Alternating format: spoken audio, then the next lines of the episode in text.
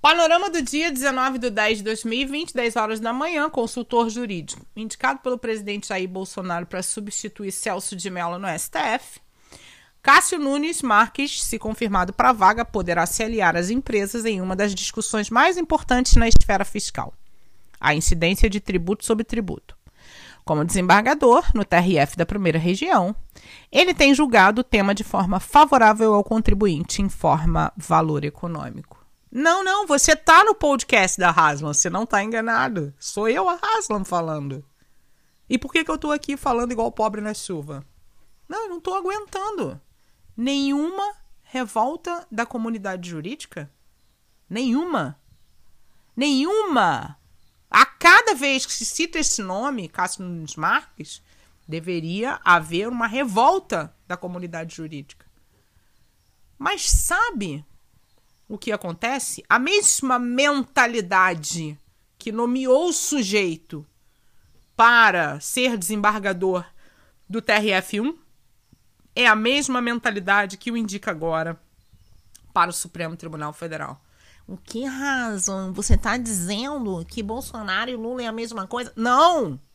Não. Eu estou dizendo que essa mesma mentalidade dessa gente, que deve, ser, deve representar uns 20 a 30% do, do, da nossa nação, é a mesma a qual se refere o Gessé Souza nos livros dele, a qual se referiu a, a, a filósofa para dizer da classe média é a mesma que a gente convive, é a mesma que faz brincadeirinhas racistas, é a mesma que faz carreira militar e se acha cientista, é a mesma que humilha as mulheres e se acha e, e não vê que isso é puro machismo, é a mesma que não estuda, não lê, não tem cultura, mas viaja para os Estados Unidos todo ano e, a, e se acha.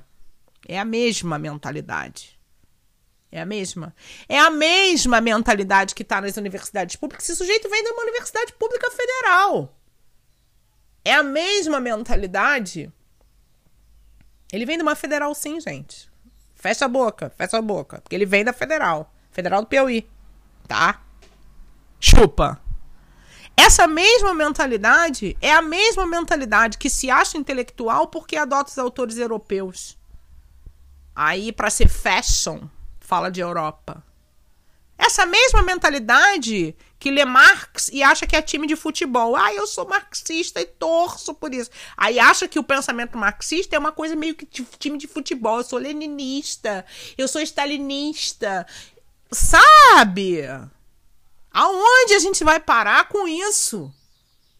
Eu acho que a coroação do Bolsonaro sentar esse sujeito na cadeira da presidência da República coroa uma burrice, uma desonestidade, um desvio de caráter, de virtude, de ciência há muito tempo. Ele só é uma coroação. Ele só é uma coroação. Se a gente não reconhecer essas raízes. Hasman, pelo amor de Deus, o que você tá falando, cara? Eu tô falando de uma mentalidade. Eu estou falando de pequenos hábitos, pequenas palavras, pequenos golpes em si mesmo, na sua própria história. Que todos os dias nós vemos e conhecemos pessoas assim. Livros não lidos, trabalhos copiados, cursos concluídos sem o devido aprofundamento, aprovações que não refletem a verdade. Fake. Fake uma academia fake, um judiciário fake. Porque construído em cima de uma disputa de poder e não de fato de um domínio de uma inteligência e não de fato de uma racionalidade. Eu já falei sobre virtude aqui em outras. Eu não tô aqui dando lição de moral nem querendo ser professoral, não. Eu tô é puta dentro das minhas calças. Eu tô é desiludida. Eu tô é decepcionada. Eu nunca pensei que o Viva fosse passar uma merda, tão merda como essa. Um lama, um mar de merda nesse país. Porque eu, sinceramente, sempre acreditei na virtude. Né? Eu comecei a dar aula na Estácio, na universidade Estácio de Sá uma instituição privada que expandia o, o, os campi, eu achando que era um projeto de levar a educação às classes mais baixas. E esse projeto de levar a educação às classes mais baixas depois se subverteu numa empresa e o ensino que a gente promovia, as oficinas de leitura, a formação, o resgatar a inteligência daquelas pessoas que não foram lapidadas para o ensino superior, né, num, numa, num ideal. Aquele resgatar se transformou numa empresa, num produto.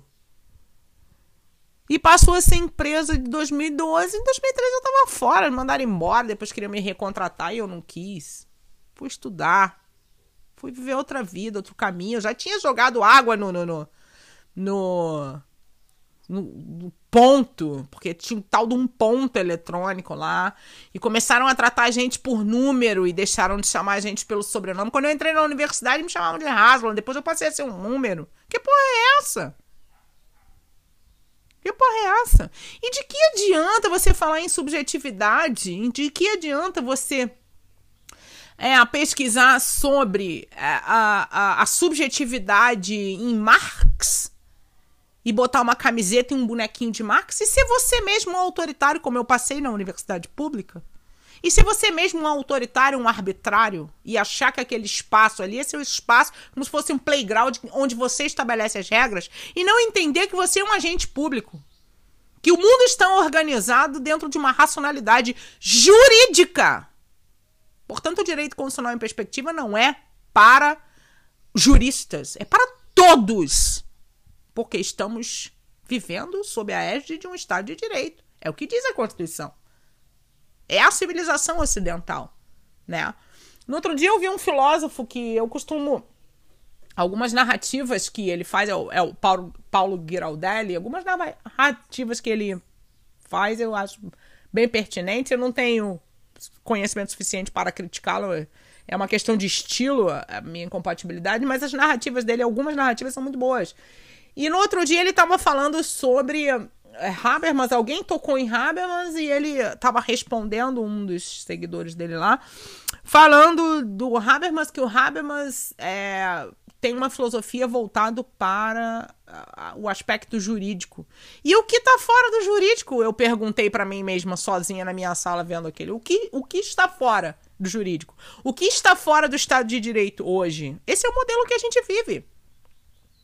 E se isso não tiver ao alcance de todos, porque historicamente o direito vem como um instrumento de consenso. Esse é o instrumento de que a gente dispõe nesse mundo racional que a gente vive. As revoluções constitucionalistas do século XVII e do século XVIII não foram à toa. Implementaram um modelo que a gente está vivenciando agora, diz o Giddens. Estamos no auge da modernidade. E o que é a modernidade para a civilização ocidental?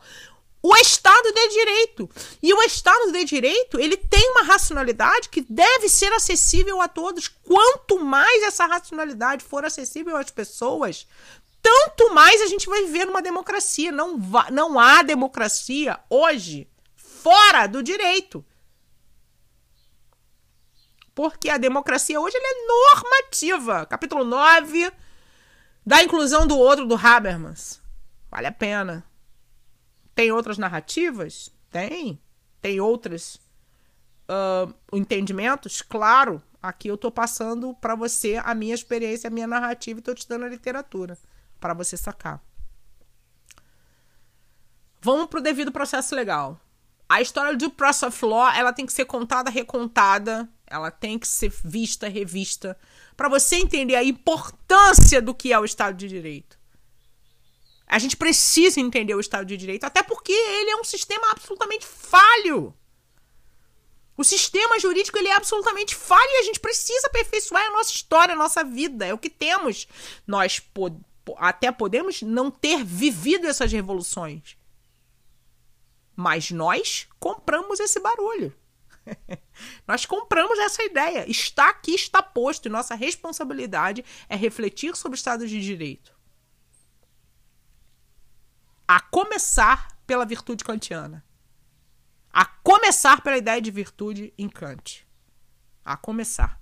Você pode até não concordar, mas para refutar você vai ter que ter lido. Você vai ter que ter lido. Beleza? Eu vou deixar uns links nesse podcast. Eu vou publicar esse comentário, né? Alguns escritos e deixar uma literatura no fabianahaslam.net, que é a nossa sala de estar.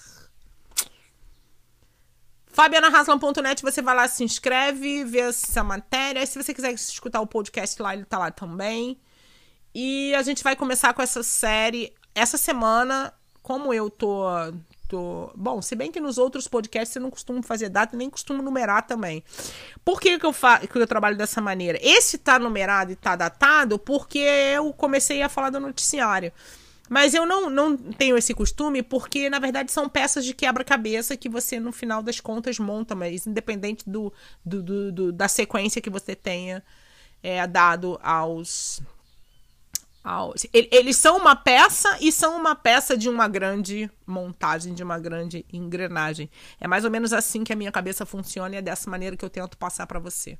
Quero você comigo lá, tá? No site fabianarasman.net. Se inscreva, me siga nas redes. Lá é a sala, lá tem tudo. Então você vai lá, inclusive para pegar essa literatura, beleza? Tamo junto e misturado, com a faca no dente, o sangue nos olhos. Aconteça o que acontecer, continue estudando.